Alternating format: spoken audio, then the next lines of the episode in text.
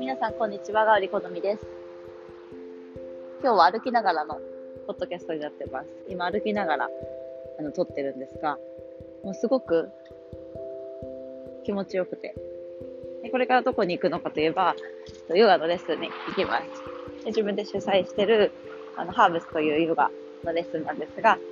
で来てくれた生徒さんたちも、あの、みんなエネルギーが高い人、あとパワフルな人、笑顔が素敵な人ばっかりで、もう足取りも軽くなり、で昨日はあの、ポッドキャスト、ワークがなかったので、今日ちょっとこういう風に歩きながら、スタジオに行くまでの道のりって、すごくワクワクするんですね。今日どういう風にレッスンしようかなとか、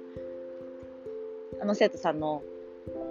例えば風邪は治ったかなとか腰は治ったかなとか、少しでも、あの、良くなりますようにっていう風にいつも思いながら、足取りが軽くスタジオに向かってます。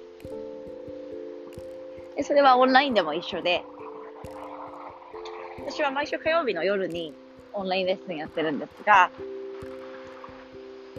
その夜のエネルギー、朝のエネルギーの違いだったりとか、スタジオでみんなで集まってやるヨガと、みんながそれぞれのリラックスしてる空間の中での、まあ、オンラインヨガ。どちらもすごい楽しいです。レッスンっていうものに対してものすごく私は可能性を感じていて、それはもう、あのー、15年ぐらい前から思ってるんですね。学び場っていうところだったりとか、習い事っていう場所だったりとか、うん、勉強するっていうことだったりとか、新しいことをチャレンジするっていうことがいかに楽しいか。で、それが、すごい高いお金を払って何か買うとか、何か食べに行くっていうところだけじゃなくて、満足感ですかね。満足感っていうのが、あの、学び場っていう、その中にくさん盛り込まれてると思います。いつもこの話するんですが、本当にね、さっき言ったように、美味しい料理、まあ一瞬でで食べ終わったら満足して終わっちゃいますけど、あとは洋服とかもね、可愛いの買いたいなとか思って、それを買ってきていくんですが、それは、あのーそれで素晴らしいことなんですが、私が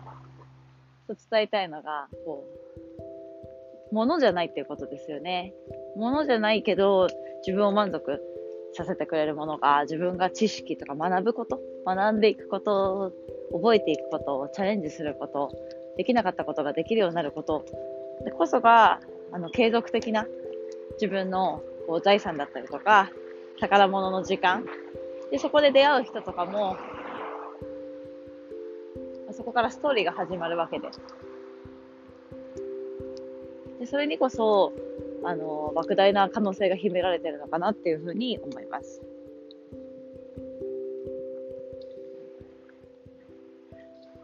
なので皆さんも今日もヨガをして、ワークをして、本を読んで、おしゃべりして、人と出会って、いいエネルギーをもらって、交換して、笑顔がたくさん増えましたよね。ねそれが、え生活人生のコンセプトですね。いつでもそれを掲げて、行きたい場所にすぐに行けるように、しっかりと体を整えて、そして気持ち穏やかに、ね、いろんなワークにチャレンジしていきましょう。それではスタジオにもうすぐ着きますので、今日も良い一日を、たくさん学んでいきましょう。